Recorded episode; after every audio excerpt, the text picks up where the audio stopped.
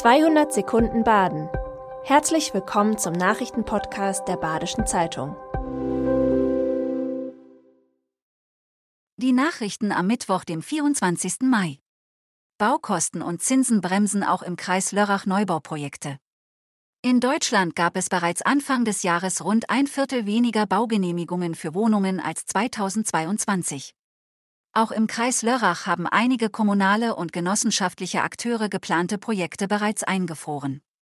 Bauen sei teurer geworden, sagen die Geschäftsführer mehrerer lokaler Akteure im Wohnungsbau.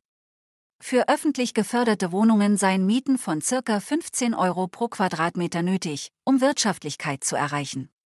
Das sei aber für die meisten Mieter nicht bezahlbar.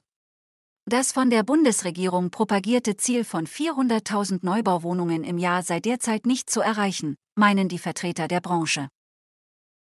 Für die Konzerte auf dem Freiburger Münsterplatz im Juni haben die Veranstalter schon mehr als 20.000 Tickets verkauft.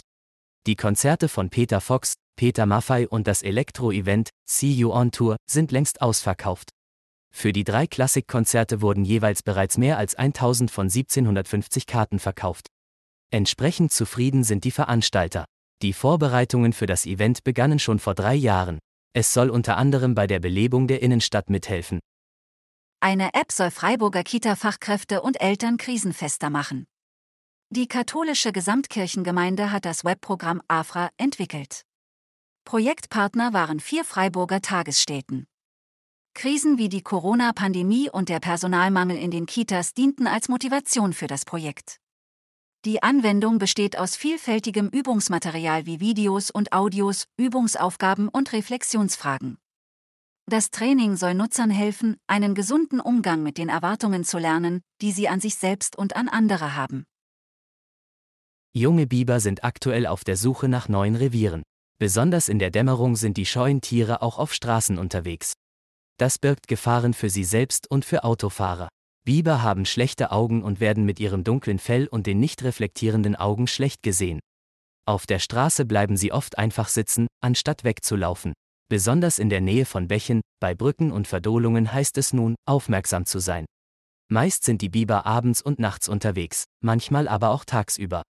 Bei Kontakt sollte man auf Abstand gehen, sagt eine Expertin. Bei Unfällen sollte am besten die Polizei gerufen werden, denn Biber sind besonders geschützt.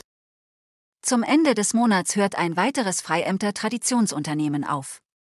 Nach 128 Jahren schließt die Schreinerei Kölplin am Lindenweg in Musbach. Grund für die Aufgabe des Geschäfts ist vor allem Personalmangel. Schon seit fast zehn Jahren hat sich niemand mehr auf einen Ausbildungsplatz beworben. Dabei hat die Schreinerei in der Zeit davor insgesamt 20 Gesellen ausgebildet.